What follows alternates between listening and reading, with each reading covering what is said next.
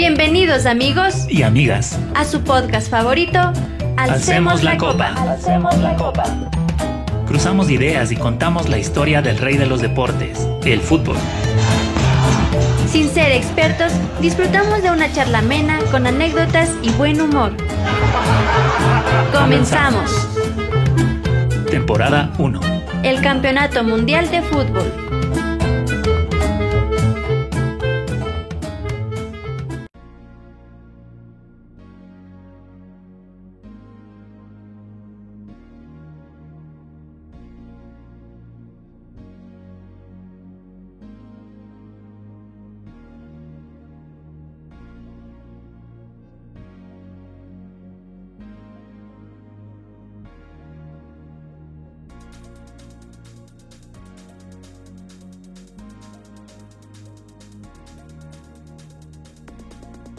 Bienvenidos amigas y amigas a este su podcast favorito, Alcemos la Copa.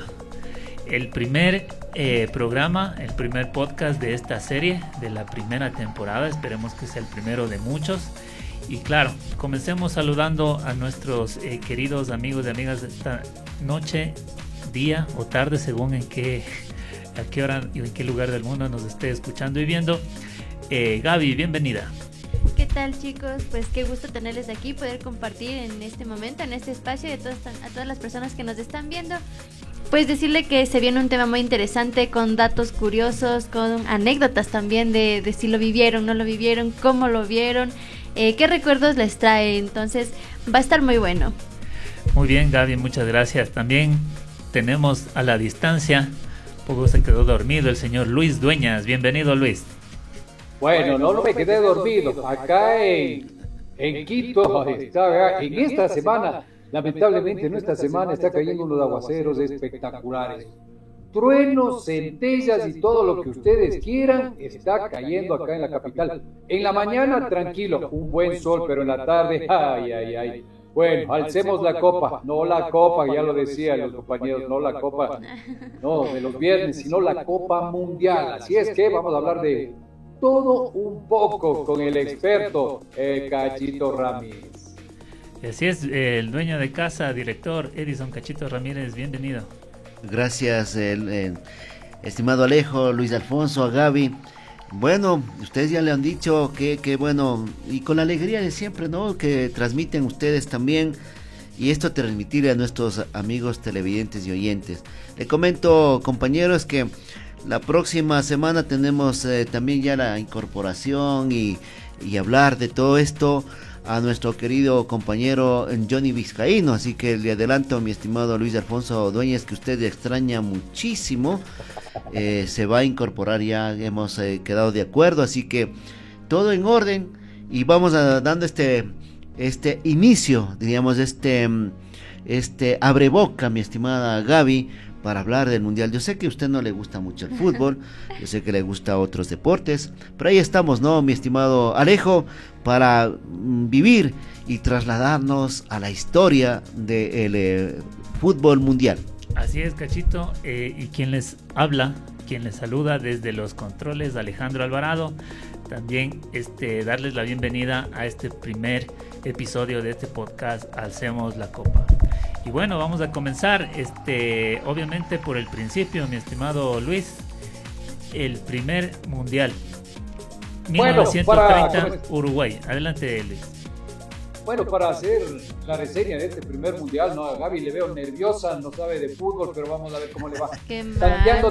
Parece esos eh, peloteros de ahí que, que, buscan ahí hacer daño al rival, nomás usted. ¿Cómo me no, no, no, no, Yo a Gaby le veo nerviosa, eh, será porque está al lado de usted y de, de Alejo. Bueno, la próxima semana, tranquila, Gaby, ahí estaré. Para comenzar a hablar del primer mundial, eh, compañeros, hay que hablar un poco de la FIFA, ¿no? La FIFA se creó en 1904. Y, desde ahí la, gente comenzaba a moverse, ¿no? A, ver cuándo realizaron el primer campeonato mundial.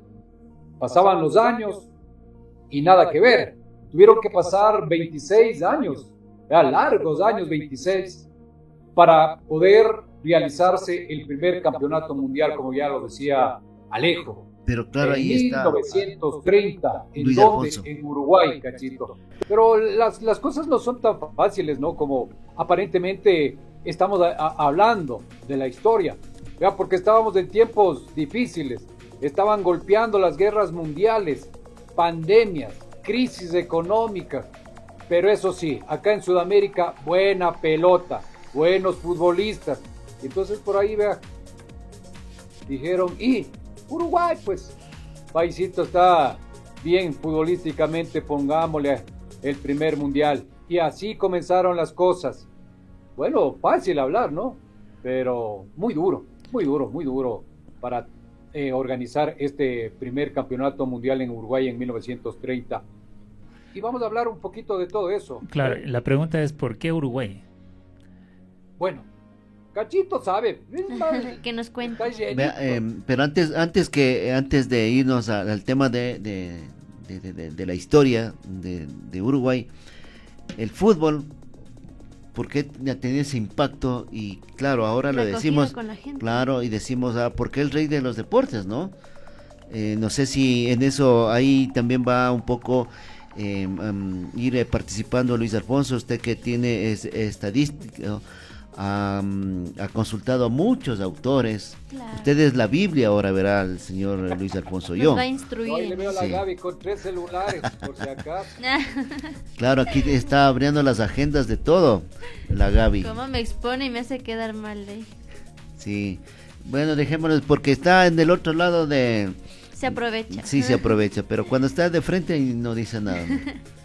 Bueno, No, mi- mira, sí, eh, Edison, lo que decías tú.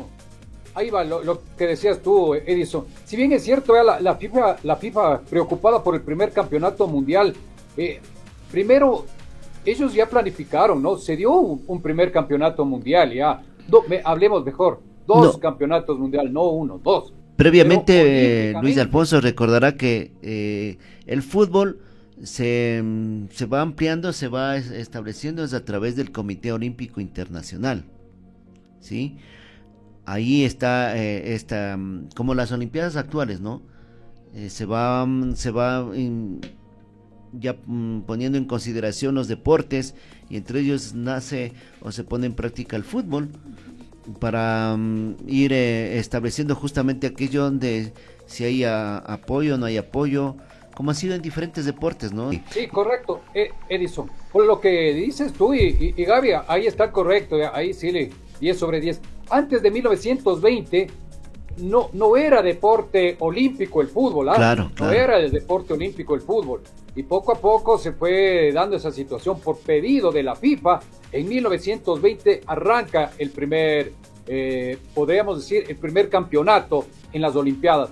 En el 2000, en 1928, el segundo, ¿verdad? Y una de las situaciones que se da para que se expanda el fútbol, el fútbol, se le denomina a este campeonato por parte de la FIFA como el primer campeonato mundial, pero de aficionados, no profesional, por Así si acaso, ¿ah? aficionados nada más. Y ahí sí arranca la- lo bueno, Edison, ¿ah? Claro, es que Con algo se empieza, ¿no? exactamente. Aquí nadie ganaba, o sea, vamos a veces de aficionados, no es como en la actualidad, ¿no? Claro. Millones y mi- millones de dólares. Ayer era la camisetita, yo juego por la camiseta, yo juego por diversión, yo, me- yo juego más por porque me gusta y, y demostrar mis, mis cualidades, porque claro, ahí en, esa, eh, en esos años, imagínense, entrenar es difícil. Eh, la pelota era de otro otro Claro, tipo, ¿no? material a lo Claro que ya es ahora, ya hemos más pesada. Eh, recordemos de, nos, eh, la historia dice era del de, de como la forma de Cuero los de bleris, de cuero de exactamente, justo señor Luis Alfonso, usted me Cuero quitó. de vaca soltera. con- no había Bleris, Gaby, por si acaso. Ah. Gaby todavía, vea. Nada, naranja. Y, y No, es con- pesada, ¿no? Claro, y con la lluvia más pesada. ¿De qué, Pesada. de qué estaba rellena, Luchito? Con vejiga de un animalito. o sea, una tripa. Esa es la vejiga, ah, por si acaso. Claro, claro. Con eso estaba. eh, la- la- Y, la- los, la- y los zapatos de fútbol también no, eran de otro estilo, pues Luis Alfonso. Bueno, sí, señor. Eh, los famosos. Bueno, acá en el Ecuador se les conocía como los pichurcas. De suela, con pupos de suela. De y suela pura. De suela Sí, pura. señor. Usted sí jugó, ¿no? Así son las cosas. ¿Usted los conoció? ¿Usted sí jugó con esos zapatos? Hasta ahora tiene, dice. No.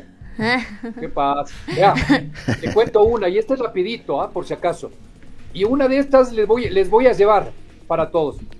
Cuando este hermoso que le ven acá en cámaras tenía un año, mi abuelito era zapatero. ¿Ya?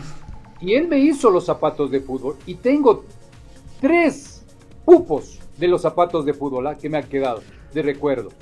Es de suela pupos, pura, ¿no? O de caucho. Esos. No, no, no, de suela. Antes no había el caucho, usted también no, no se haga loco. Antes Entonces sí suela. conoció esos zapatos y se hace loco.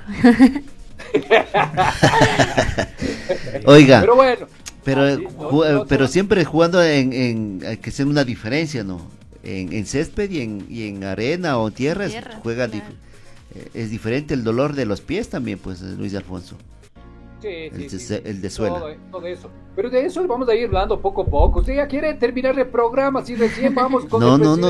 Este es solo un paréntesis nomás que estamos eh, estamos aquí abriendo para que la gente conozca. Así es, Va- va- vamos a poner punto de orden ahí.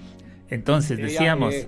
tenemos, ¿no es cierto?, un precedente de los eh, Comité Olímpico, Juegos, las Olimpiadas, y había un equipo de fútbol que venía haciendo un muy buen trabajo en esas Olimpiadas, y precisamente era Uruguay. Venía de ganar medallas, venía de... Además de eso, estaba construyendo su estadio para festejar el centenario de la independencia un estadio que cumple las características como para recibir un mundial. Es así que al momento de postular se decide que sea Uruguay la primera sede para este mundial. Pero ahí trajo muchos eh, contratiempos. ¿No? Luis Alfonso, ¿no? Bueno, mu- muchos problemas. Y- a ver, muchos problemas. ¿Por qué? Mira, porque eh, eh, ya lo decíamos, estábamos saliendo de la segunda, de la primera guerra mundial, ¿no? Eh, que, que, que se estaba, que se estaba dando en Europa. Vea, y estábamos chiros. La gente andaba chira, sin plata. Como ahora. Entonces, ¿cómo? Sí, no ha cambiado bueno, eso. Ah. no ha cambiado absolutamente nada. Y, vea, y- y el 28, y el 26 de mayo, para ser exacto, en 1928, la FIFA ya comienza a mover lo- la- las fichas, ¿no? Vamos al primer mundial, el primer mundial organizado por la FIFA. Uruguay, correcto. Y lo que decía Alejo, se postularon muchos países europeos y el presidente Jules Rimet, francés, vea, se le prende, ¿no? Se le prende el foco y dice, no, pues Aquí en Francia mucho inconveniente, más chiros y no estaban atravesando futbolísticamente un buen momento. Y políticamente también. Claro, eh, de la, la mirada atrás, Uruguay, campeón olímpico en el 2020 y 28, entonces vámonos para allá, saltemos del charco como dicen, ¿no? Y para acá se vino, vea, así de fácil. Pero claro, eso también, pero eso también trajo a que mm, muchos países europeos no, no acepten y, y no participen en este mundial. Sí, y, y en este primer mundial, mire, lo, lo- lo difícil fue solo por invitación. Por invitación se, se realizó, 13 selecciones estuvieron por invitación aquí, y, y- y más que todo se da la situación, mire, que los franceses, por tener el presidente de la FIFA, viene. Bélgica, porque el vicepresidente era de Bélgica, viene acá. Ahí el resto no quería saber absolutamente nada, pues, y las cosas se pusieron color de hormiga, pero vea tanta insistencia también y el trabajo de los de los dirigentes, ¿no? De, especialmente de Julie Rimet, el, el presidente francés, vea que puso eh, todo, como se dice, la carne a- al asador para realizar este primer mundial y ya se realizó, ¿no? La, la conferencia, todos apoyaron, hubo cinco equipos, si no estoy equivocado, que, que dijo no, pero la mayoría ah, aprobó que sea en Uruguay el primer campeonato mundial. Así arranca la situación con el Oigan, primer campeonato. Va para a que conozca a Gaby como es de la eh, generación actual. Nuevita. Sí, ¿no? A ver si usted me corrige también de los países que participaron en este primer mundial, ¿no? Argentina por eh, Sudamérica o, o América diríamos en este caso. Argentina, Brasil, Bolivia, Chile, México, Paraguay, Perú y Estados Unidos. ¿Sí? Y eh, por Europa está Bélgica, Rumanía, Francia. ¿Estamos bien? Rusia también me parece. Le faltó Yugoslavia. Yugoslavia, sí, Yugoslavia, perfecto. Ahí estamos, ¿no? Son los países que eh, dieron el, el, em, este primer paso para la conformación del mundial. ¿Qué le parece, mi querida Gaby? Sí, no, pues ya desde primerazo, aunque no son tantos países, pues ya tiene bastante acogida de distintos lados y interesante también saber, y, bueno, cuéntenme aquí como ustedes me están instruyendo en esto, eh, ¿quiénes fueron los que se destacaron aquí o qué, qué partido tuvo más acogida? Desde el principio ya hubo más eh, o menos conflicto, se puede decir, por parte de los jugadores. ¿Qué, qué pasaría? Más contacto, más roce. Bueno, Luchito, eh, tiene ya esos datos, pero claro, aquí sí hay que manifestar eh, los eh, primeros encuentros en los cuales se dio la inauguración y luego también el, campeonato de, Uruguay que se le consiguió ganando a 4 por 2 ¿no? A, Argentina, ¿no? Y alcanzó el primer título. Sería interesante saber un poco lo que menciona Gaby es decir, en este primer mundial, ¿cómo estaban las reglas del fútbol? ¿Existían ya todas las reglas? Eh, ¿Había alguna regla que no existía todavía? Y sobre todo algo muy interesante porque recordemos que los primeros, cuando se inventó en, Inglaterra, era un deporte más violento, o sea, de mayor contacto. Claro.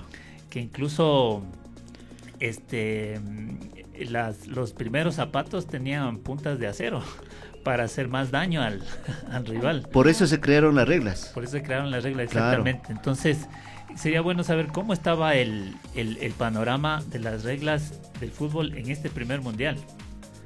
Estamos hablando. Bueno, bueno las reglas en sí, en su mayoría hasta la actualidad no han cambiado mucho. ¿ah? Ojo, no han cambiado Son las 17 reglas de. Sí. Hay cosas que sí, Mira, por ejemplo, y, lo básico, y, Gaby también ya se debe acordar por ahí, porque ya más o menos de, Gaby está entre 17 y 18 años, bonita edad.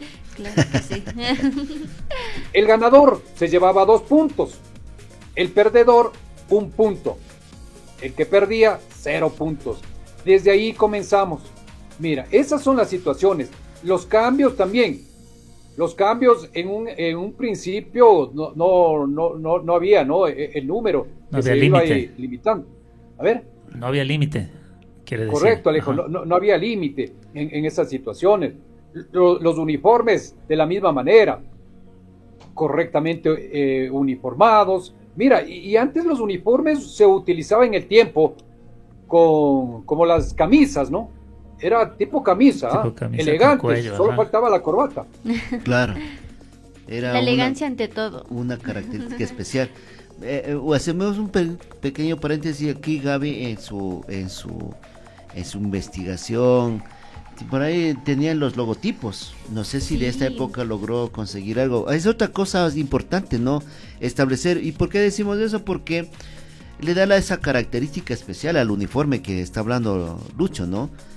El llevar un diseño de un logotipo o del sello, el escudo, como solíamos llamarlo al escudo del país, por ejemplo. Mm, entonces eso también es importante destacando acá cómo la gente iba caracterizando o los dirigentes o los aficionados caracterizaban a su país y el, el, sello, el escudo, el logotipo era parte de eso, ¿no? De esta situación. Poco a poco se fue dando eso. Bueno, yo me puse a investigar un poquito, también me di el, trabajito.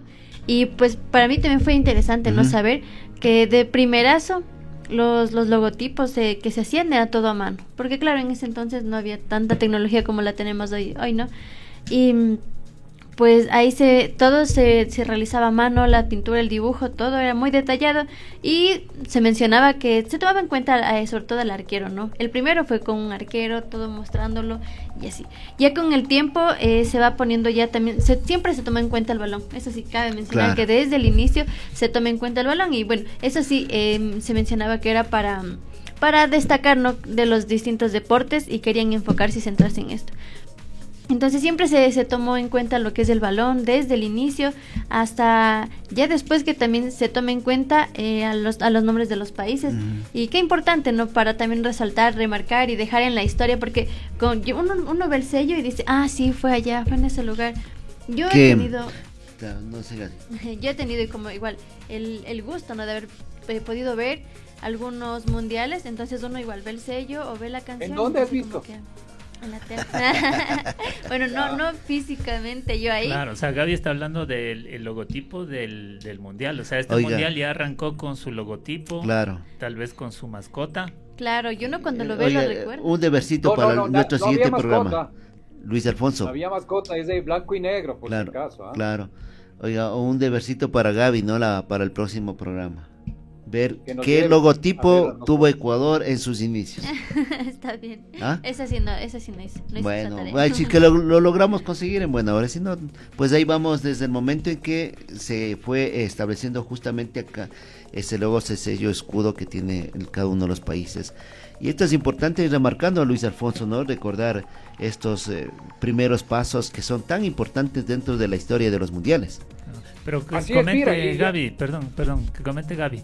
Este primer mundial, ¿cuál fue el, el logotipo o qué características tenía? Un poco para, Claro, eh, centrándonos en este mundial.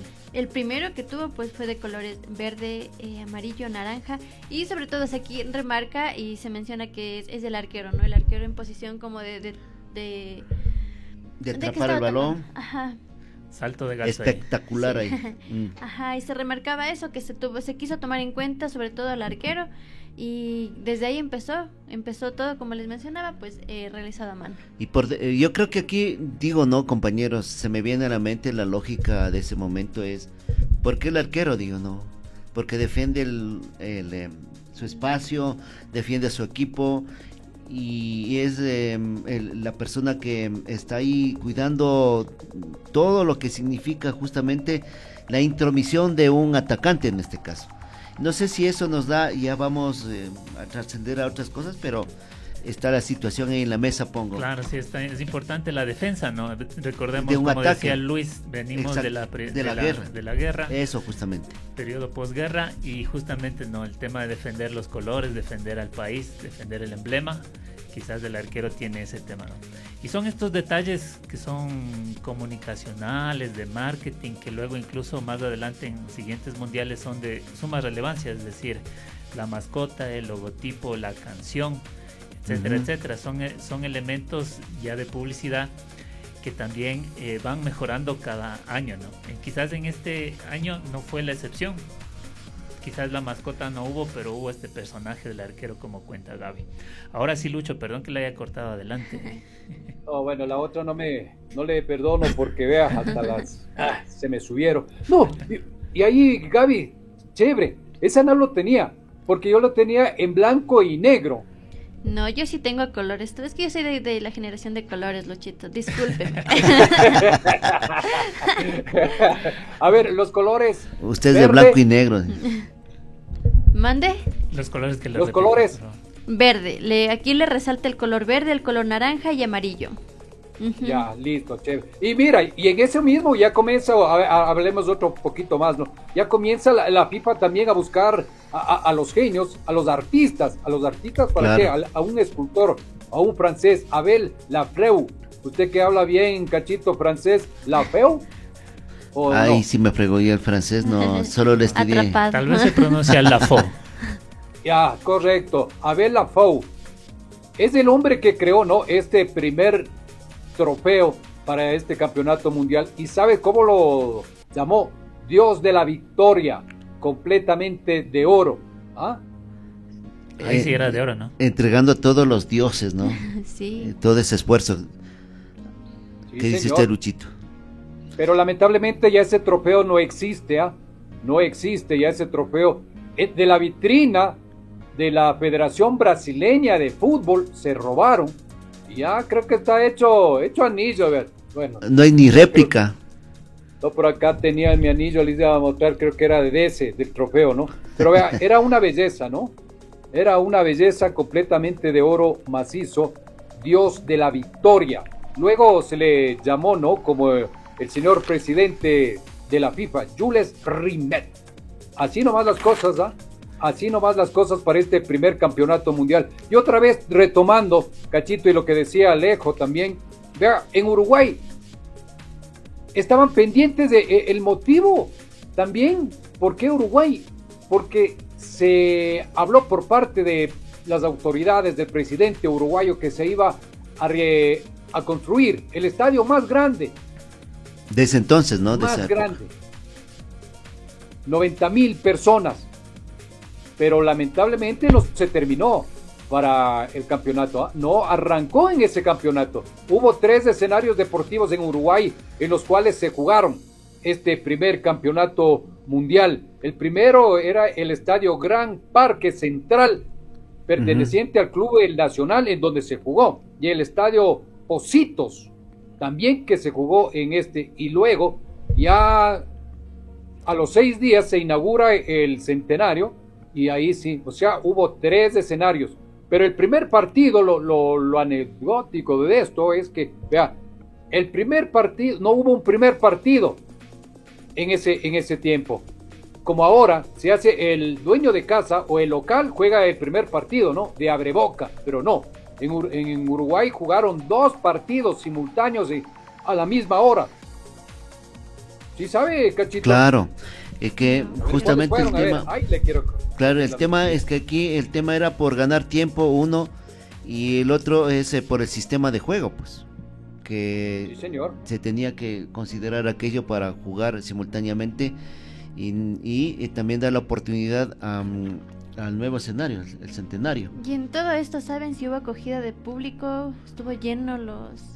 No, Luchito, ahí miles y miles de Correcto, Gaby, pero déjame decirte que el el primer, los dos primeros partidos que se jugaron simultáneamente fue Estados Unidos frente a Bélgica, donde Estados Unidos le ganó 3 eh, a 0 a Bélgica. Y el otro partido, Francia jugó con México, Francia le ganó 4 a 1 a México. Fue un acontecimiento extraordinario por parte del público, no solo de los uruguayos, aladito. O sea, a nado, ¿sí conoce el mar de... A ver, ¿cómo es el río de la Plata? Mar del Plata. Ya, entonces ahí está Argentina también, ¿no? Cerca de Uruguay. a nado pasaba la gente a mirar ese campeonato y fue extraordinario. Ya vamos a seguir conversando sobre estas. Así, por supuesto, Brasil también comparte ahí la frontera. Son los tres países que comparten frontera, obviamente los tres más futboleros de Sudamérica y querían aprovechar este espectáculo. Tal fue el éxito que ya vamos a ver más adelante cómo se peleaban por ser la segunda sede. Claro. Por el éxito que tuvo. Y, eso también se traslada a Europa. Bueno, es que aquí ya también se va involucrando otras situaciones también eh, de orden económico, de orden político. Eh, bueno, eh, ya se involucran otras situaciones y, va tomando peso y va tomando relevancia la, la FIFA. Y claro, en la actualidad ya tenemos, por ejemplo, ya más que más que el poder del Vaticano, pues eh, el tema de eh, las filiales que tiene la FIFA en este caso. Hablando ya... la FIFA? sí. Nadie se mete. Claro. Entonces ahí está el poder, pues. Y cómo fue creciendo, ¿no? Para, para llegar a estas instancias. Pero son los primeros pasos, mi estimado Lucho, ¿no? De lo que eh, viene, se viene dando estos mundiales.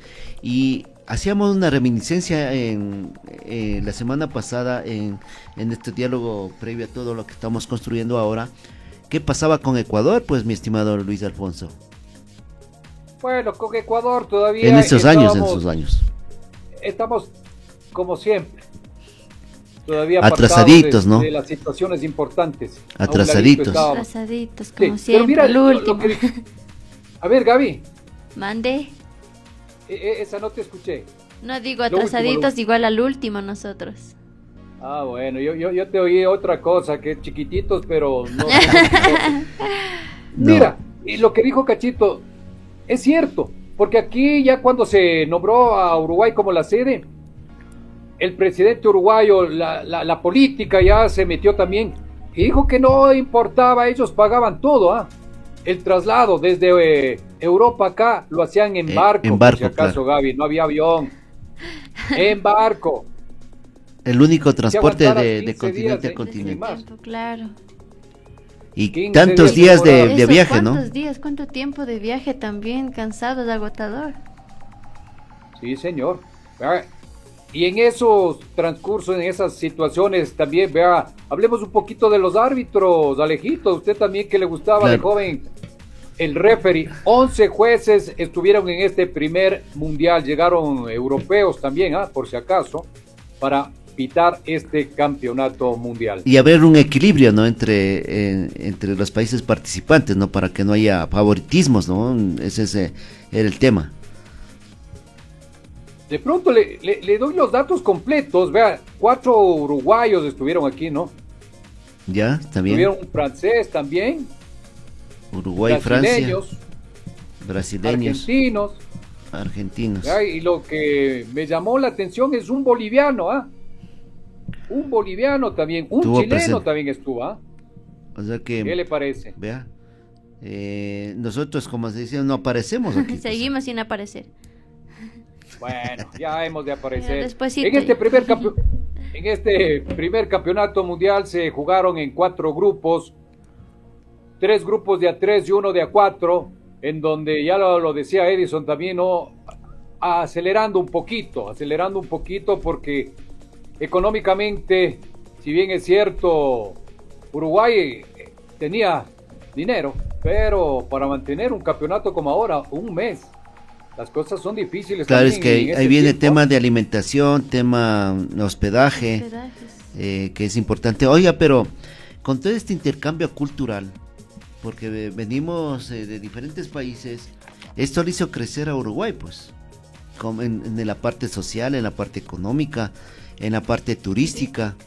Eh, y fue generando un, mayor posesionamiento, diríamos, de, de la gente uruguaya y este y este intercambio cultural pues les enriqueció muchísimo por eso es que los uruguayos como usted habla medio argentina de Argentina mi estimado Luis Alfonso se creen pues las estrellas no bueno eh, siempre no Uruguay y Argentina han sido los mimados de acá. Pero le cuento el primer gol que se realizó fue de un francés Lucien Lauren en el triunfo de Francia sobre México, ¿no? El primer gol, un francés quedó plasmado en la historia. Y también aquí viene otro, lo, lo decía Alejo también, ¿no? el, primer deportista con problemas físicos. Ah, sí, claro. se le decía anteriormente, ahora se le denomina a las personas Discapacidad. Con discapacidad, personas con discapacidad. Eso, con discapacidad física e intelectual. Hay que hacer las diferencias. Un uruguayo. No tenía... El, su brazo, ¿no?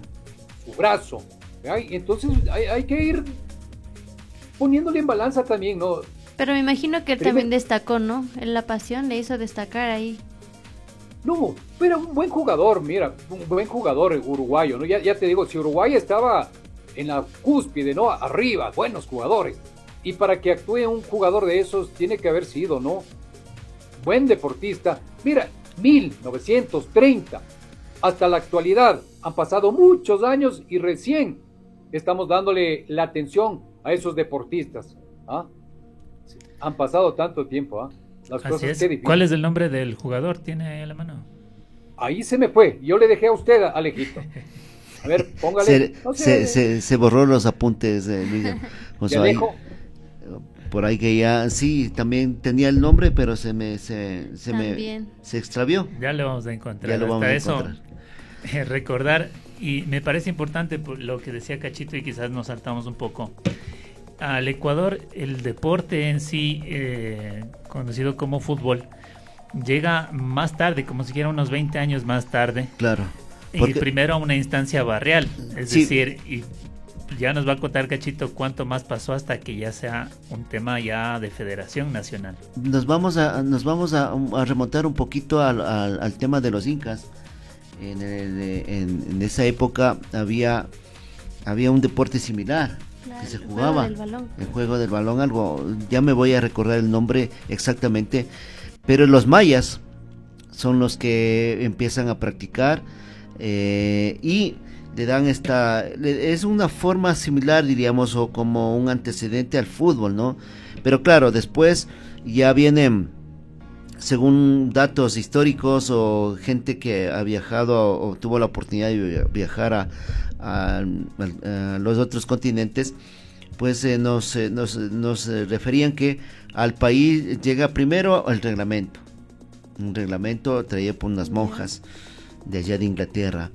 Luego viene el balón a la ciudad de Guayaquil para y los estudiantes de esa época eh, que eran de familias mm, de, poder económico en, la ciudad de Guayaquil, pues iban a estudiar en, Inglaterra, sobre todo en los países europeos, y traían ya estas, eh, em, estas formas eh, o estas actividades, costumbres también sobre el fútbol y fueron los primeros que empezaron a practicar acá, ¿no? Pero hablemos ya ese de los años pasado 30, 40 aproximadamente, que empieza a darse esa, este, estos primeros eh, pasos con el fútbol y eh, pues eh, ya mm, van desarrollándose ya este, mm, esta actividad con la inclusión de, de primero de la aristocracia ecuatoriana, diríamos, ¿no? que era solo exclusivo para estos grupos.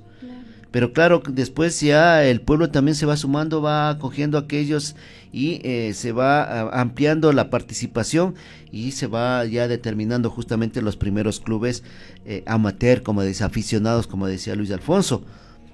Luego de esta etapa que dura, digamos, entre 15 y 20 años, como decía Alejito, mm, pasa el, tema ya a, a, la sierra, a Quito. Se contagian también. ¿Y cómo llega? A través del tren la primera pelota. Llega Empieza el gusto ya por ahí. Exactamente. Eh, claro, las visitas eran invitados, digamos, venían eh, gente de la aristocracia acá a, hacer estos intercambios de, del juego y, venían como invitados para exponer cómo se juega estas, eh, estas, esta nueva, esta nueva novedad, diríamos, del, del deporte y en particular el, este, el fútbol y entonces viene acá a Quito y en Chimbacay empiezan a, generar estos primeros pasos. Un barrio muy conocido desde el inicio. Sí, sí, sí, porque era el centro, mm, el centro de, diríamos, de concentración del comercio, porque eh, eh, ahí llegaba el tren Claro, en ese mm. momento la estación del tren era como hoy día un aeropuerto o un terminal terrestre, es decir, todo el comercio confluía ahí, ¿no? Y ahí se expandía, ¿no? Y, cercano a, este sector están las fábricas eh, que van, van naciendo y también los obreros, diríamos, ¿no? Los trabajadores de, ese sector, eh, entonces se empieza a unir. Y luego ya, bueno, van los barrios, ¿no? Y, en la Plaza del Teatro nace el, el equipo Argentina. Eh, de la Plaza del Teatro, que es eh, uno de los clubes más... Eh, que después se convierte en el Deportivo, Quito. Sí, sí. Gladiador también este es otro de los equipos Atlantes, otro de los equipos que fueron formándose de todo esto. Sí, sí, de poquito, de poquito. Ajá. Sí, en Guayaquil el Everest. Sí, Luis Alfonso. No, se salga del tema, usted se va a meter a, lo nacional. No, le estamos dando... le estamos dando... Claro. No, porque él esto... Lo que decía usted, Edison, lo que decía usted. Sí, la, clase de arriba nomás eh, practicaba el deporte. No, pero vea, si no estoy mal, eh, en mis estudios de historia decía, ¿no? Hasta recientemente había 15 familias que nos dominaban acá en el Ecuador, esas son las que jugaban. Pero cuando vino ya la, la, pelota en sí, con, lo que dices tú acá, a Quito también, ya el populacho cogió la pelota ya el populacho es más, pues y entonces ya les ganamos a los pelucones. Pero bueno, vea, eh, eh, en esto, no solo los pelucones, eh, los europeos tuvieron muchos inconvenientes para venir acá también, eh, Gaby, a, este primer campeonato mundial. Bueno, lo de Francia dijo no, no quería Francia venir a este primer campeonato, no quiso, sino que como el presidente de la FIFA era señor Julius Rimet, y era francés, él puso que vengan, que vengan, y llegaron los franceses. Ahí puso su autoridad. Tampoco quería venir. Claro. Sí, Bélgica tampoco quería venir. Y aquí vea, el vicepresidente de Bélgica, eh, de la FIFA era de eh, belga, y habló con el rey Carlos II, ¿no? Y este dijo, el fútbol no quiere, los jugadores no quieren. Pero ¿sabe qué? A mí me gusta el fútbol, dijo el rey Carlos II. Y se fue a una fábrica de petróleo ahí, ¿no? Y dijo, ve, a ver, tú, tú, tú, tú, tú, tú, tú, 22 jugadores, 23, 24, 25 jugadores se van al barco y van a, a, la selección. Y así fue Bélgica.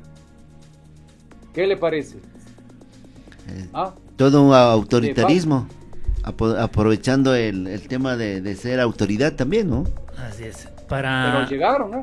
Para no dejar el dato suelto, nada más certificar el jugador de quien estábamos hablando hace un momento, el jugador uruguayo Héctor Castro, el eh, jugador que con discapacidad.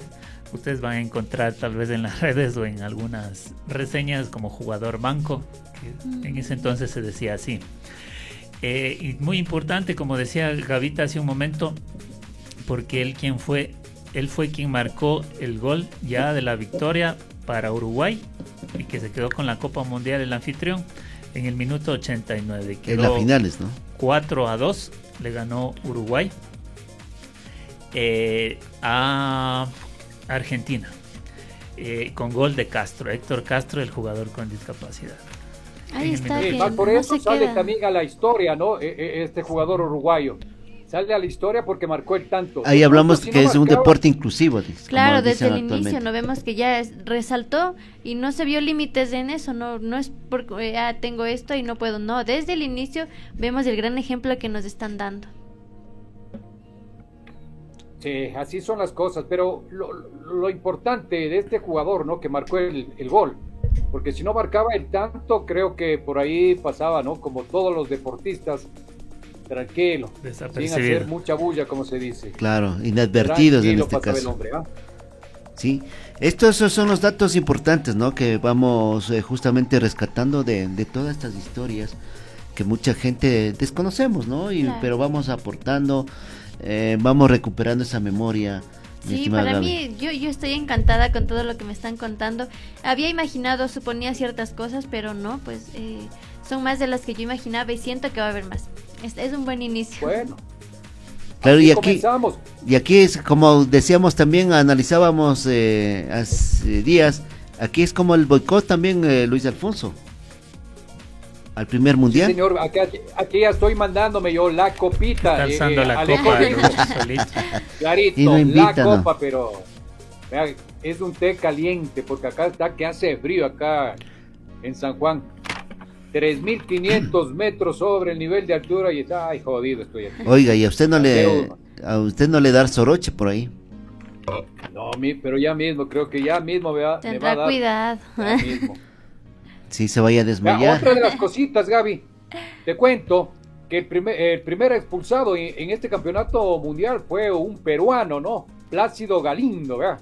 El primer expulsado, ya hubo expulsados también en este torneo, en este primer torneo mundial. ¿Y qué hizo para ganar esta expulsión? Cuéntenos. Fue en una jugada brusca. Mm. Y ya lo dijo Alejo, antes era más fuerte el fútbol, ¿ah?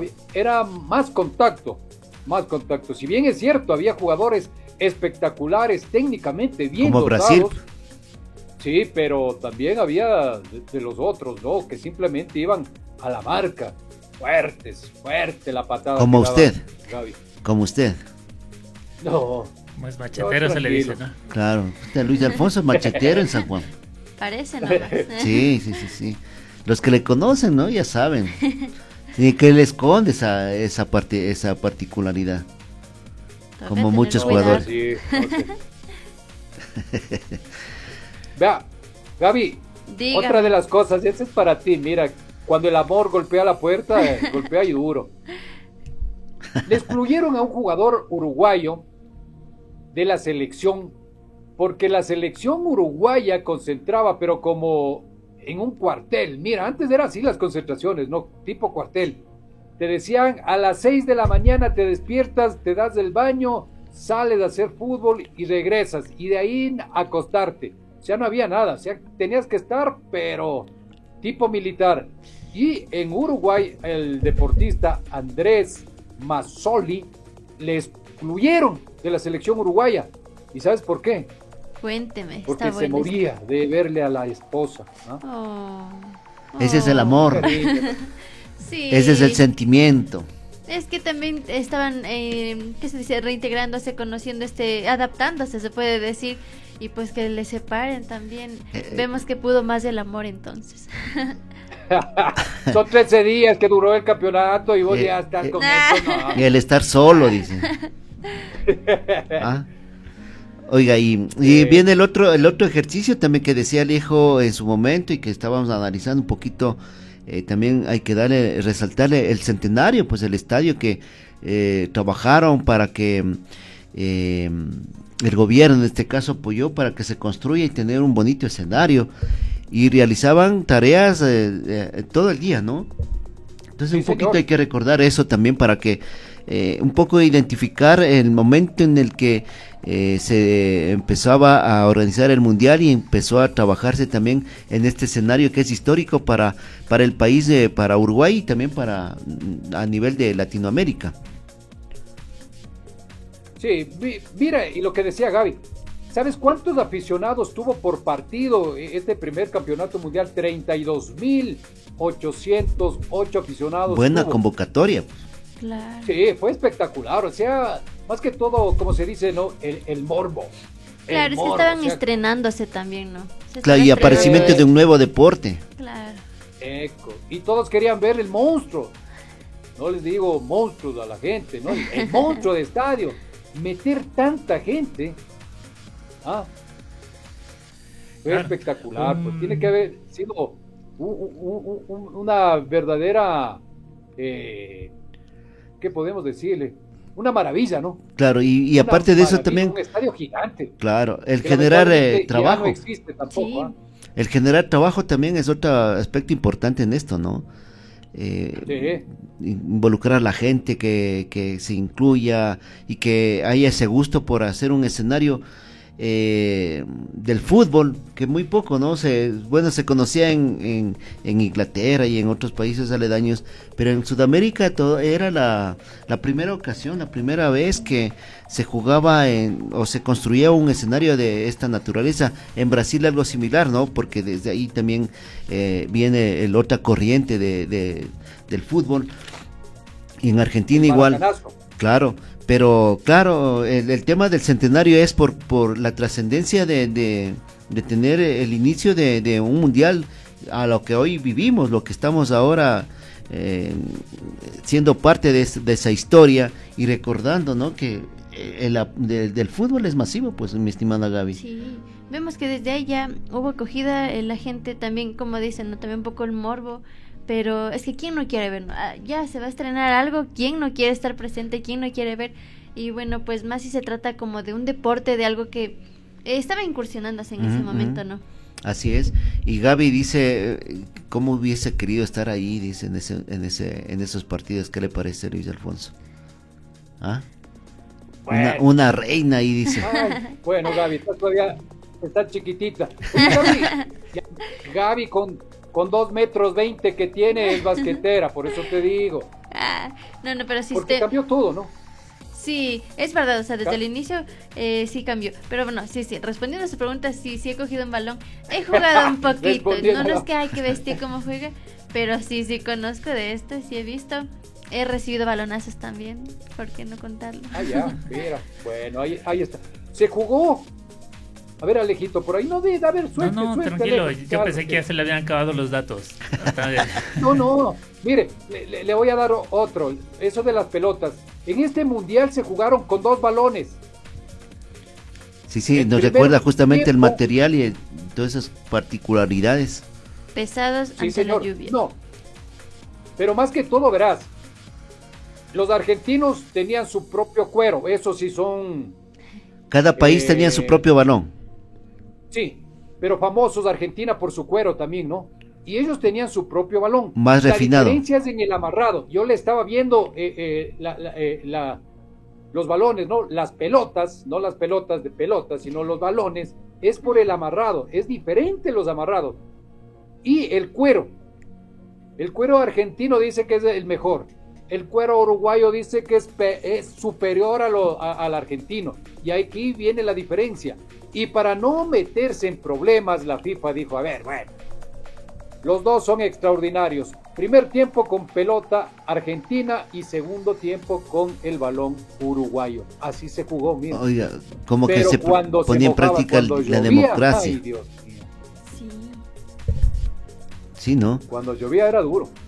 Claro, y eh, recibir un pelotazo de, con ese, ese tipo o ese estilo también. Uy, ay, ay, imagínense. Si hoy en día duele, yo he recibido esos balonazos. No quiero saber antes que era de otro material, no y más pesado. De por sí ya era pesado. Ahora Claro. imagínense, uy, no, no. Terrible. Y para, para eh, el, el tema de, de este ejercicio de jugar, también hay que tener un buen músculo, pues buena preparación. Eh, ¿Cierto, Luis Alfonso, no? Sí, sí, sí, sí. eh, eh, Eso era cosa seria, ¿no? Mi- Mira, y, y hablando, a ver, ¿cuánto? Si estamos hablando ya en tiempos actuales, vea si me equivoco, Eddie, son unos 30 años, como mucho. Todavía nosotros por acá, en el barrio, había esos balones de cuero. Claro, que, Todavía que, las, las ligas barriales tenían. las que Ya aquí en el centro de la ciudad. los. Los- Sí. lo- no sé si estoy, bueno, la marca no importa, ¿no? El Zambrano, había otro, no sé si había otra marca eh, de balones aquí en, en nuestro país que eran algo similar como estamos comentando, ¿no? De, de puro cuero. Y aquí había eh. artesanos que trabajaban en ese estilo. Sí, señor. Y aquí ya se cambió, simplemente ya no había la vejiga, sino ahora eh, era el bleris que se le, que se le denominó, ¿no? El Claro. bleris, que era ya no era la vejiga de un animal, sino un caucho que se le inflaba. Pero era durísimo también Y cubierto con cuero, ¿no? O el material correspondiente de esa época. Así es, amigos, amigas, creo que ya vamos a ir cerrando un poco. Quiero yo ir comentando algunas cuestiones a manera de resumen de este primer mundial. Vemos sin duda que ha sido un hito, ¿no? Es decir, el fútbol antes de este primer mundial veíamos que se jugaba nada más que a un estilo amateur, ¿no es cierto? Aficionados. Aficionado. Sí. Vemos que este primer mundial aportó para que se vaya profesionalizando. Además de que se vaya internacionalizando, vamos a ver ya en el siguiente capítulo cómo se peleaban por ser la sede de La la, sede, segunda. Claro. Eh, incluso vamos a ver temas ya bastante densos como la política dentro del, del deporte, del fútbol.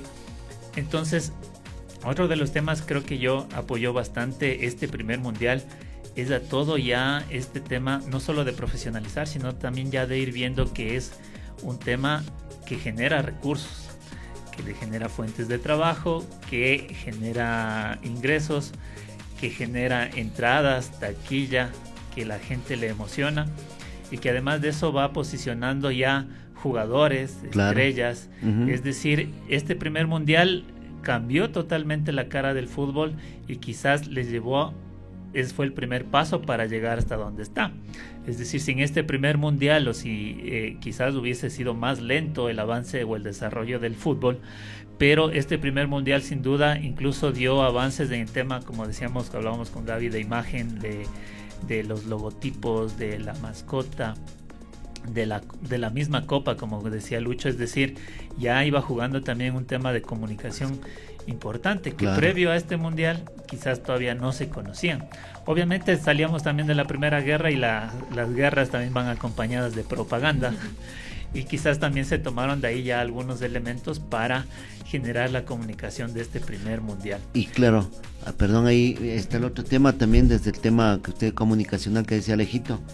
Vemos ahí las primeras eh, tomas para televisión, las gráficas o las fotografías para la prensa, por ejemplo, y la radio, que también tenía ya su influencia, su importancia para eh, transmitir todos estos y, mensajes para la comunidad. Por eso es que más adelante se hace masivo. En todos los países que hemos hablado de referencia de, de- de Latinoamérica o Sudamérica, y ahí ya viene también el peso para nuestro país, ¿no? Que también va cogiendo todas estas experiencias y estas eh, situaciones y va llegando también esas informaciones, no pues que son rápidas diríamos, ¿no? O si no ese tiempo como el telégrafo, por ejemplo, pero claro, esas fueron formas de cómo se llegó y cómo se fue empezando a masificar este deporte. Exacto, quizás es un tema que en esta ocasión no le hemos topado mucho, pero valdría ver en los siguientes capítulos el tema de cómo se iba haciendo periodismo deportivo. Claro, también. Y ya le vamos a tener ahí a un ejemplo, ¿ah? Claro. Nuestro Una voz mundialista. Claro, nuestro compañero Johnny Vizcaíno. Usted sí le... Es más... Davita. Sí, sí, sí sé quién es, sí lo ubico. no me hagan quedar mal. Es más, es más antiguo que la, que la Biblia, dicen. ¿ah? Cuidado, no hablará muy fuerte porque si no, cuando ya, ya se incorpore, ¿qué le, ¿qué le va a transmitir usted, señor Luis Alfonso Bueno, vamos acelerando, dice Alejito. Aceleramos un poquito. Vamos a las semifinales, ¿no? En las, en las semifinales se vieron Argentina frente a Estados Unidos. Argentina 6, Estados Unidos 1, Uruguay, Yugoslavia 6 a 1 fue también el resultado a favor del equipo uruguayo. Una de las cosas, el árbitro para la gran final eh, fue el belga John Langenus. Ya que él pidió un barco que esté ya justo, ¿no? Eh, para se acabe el partido, salir cueteado y, y, regreso a casa. Así estuvieron las cosas para el señor Como huir de, de, toda esa, de toda esa experiencia. Ganar tiempo sobre todo, 15 días de viaje. Ganar tiempo porque 15 días de barcos llegaban chumados los hombres también. Otra de las cosas, la copa, Jules Rimet, ya lo decíamos, copa maciza, tenía, medía exactamente 35 centímetros de alto, 4 kilos de oro macizo. Eh, esa recibió el capitán José Nasazzi del equipo uruguayo al y alzó la copa, ¿no? Alzó la copa. La pesada copa. sí, señor, vea, esta Y una gran fiesta en Uruguay. Otra, de las cosas, mira, se habla de que antes del partido, un día antes del partido, hubo cualquier cantidad de, aficionados argentinos que se pasaban, ¿no? En a pata, nadando, en barcos y como usted quiera decirlo, hubo una gran cantidad. Mira, y aquí viene lo que, dice también Alejo, ¿no? Lo, la, parte económica ya comenzó a funcionar desde este campeonato mundial, ¿no? No sé si los genios del, de marketing, los genios del fútbol y se imaginaron esa situación. De la economía. Pero ya, sí, ya la economía comenzó a hacer efecto en esta situación. Más de 15, 20 mil hinchas argentinos estuvieron en ese monstruo del centenario para 90 aficionados. 90 mil aficionados, 90 mil aficionados. Y mira ahí el transporte, el costo de trasladarse de, digamos, de Buenos Aires a Montevideo en tren, en barco, ya significa, ¿no? Es como nosotros ahora irnos a, Guayaquil, por ejemplo, elegimos eh, eh, el avión, elegimos el transporte, unos van particulares, otros en masivos pero esa es la forma de llegar y la expectativa, cómo crecaba, ¿no? Cómo crece. Realmente eh, importantísimo estos datos que nos ponen a analizar y nos ponen a, ver... Eh, ¿Cómo fue el proceso, no? Exactamente, este proceso, cómo se fue generando y en la actualidad, cómo se mueven millones y millones y millones de dólares y millones y millones de televidentes. Sí. Y la tecnología. Y el periodismo también. Y el periodismo, claro tenemos eh, tantas cosas que ir comentando, eh, eh, generando historias y también recordando esos, esos pasajes que es importante y para que Gaby, que es de la generación actual, vaya conociendo algo más de todo esto. ¿ah? Sí, por ahora nuestro primer capítulo interesante, voy llena de, de nuevo conocimiento, ¿no? También de la expectativa y me han hecho quedar un poquito mal, pero no importa. El siguiente, el siguiente. Eh, el siguiente se toma la revancha con el Luis, porque él fue el primerito. Así que prepararás el Luis Alfonso, ¿no? Que viene una revancha bien dura para usted. Sin revancha, sin nada. Argentina tenía el balón llamado tiento, se denominaba el tiento, la pelota argentina y la pelota uruguaya se llamaba T-Model. Con eso vamos llegando, creo, al cierre Alejito o seguimos? Así es, amigos, amigas, este ha sido nuestro primer capítulo. Tenemos, quizás se nos hayan quedado algunas cuestiones en el tintero, pero es obvio en este tema tan eh, amplio que es el fútbol y que nos apasiona y que les apasiona a millones en el mundo. Sin embargo, vamos a tener varios programas, vamos a tratar de abarcar un mundial por programa. Se han llevado a cabo 21 mundiales o se va a el número 21 creo que es el que está por jugarse. Vamos al 22. Vamos al 22. Así que vamos a estar con ustedes semana a semana analizando estos mundiales, les invitamos a que ustedes dejen sus comentarios en el inbox de eh, la página de Facebook de Chasqui Deportivo, en nuestra cuenta de Instagram, también en nuestro canal de YouTube. Y si usted nos está escuchando también en las plataformas de podcast, también les invitamos a que compartan con sus amigos y que nos dejen sus comentarios.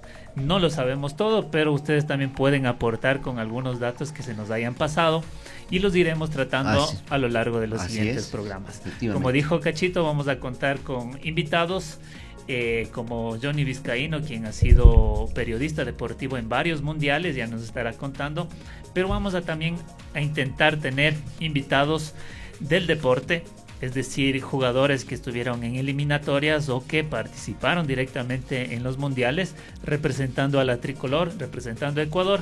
Vamos a tener a querer darles este incentivo en este contenido para que ustedes compartan y nos ayuden suscribiéndose a nuestras páginas, a nuestros canales y también, si es de su agrado este contenido, se suscriban. Ustedes al suscribirse hacen unas pequeñas donaciones para que el equipo de Chasqui Deportivo siga llevando información. Eso nomás, este, les agradecemos y en la despedida comencemos por Gaby. Bueno, pues muchísimas gracias a todos ustedes por permitirme también estar en este espacio. Eh, fue muy grato todo lo que hemos visto, lo que hemos aprendido, lo que hemos compartido cada uno, ¿no? Y nada, espero verlos del próximo programa y yo dispuesta a seguir viniendo y a seguir teniendo nuevos conocimientos. Desde la distancia le damos el paso a Luchito Dueñas.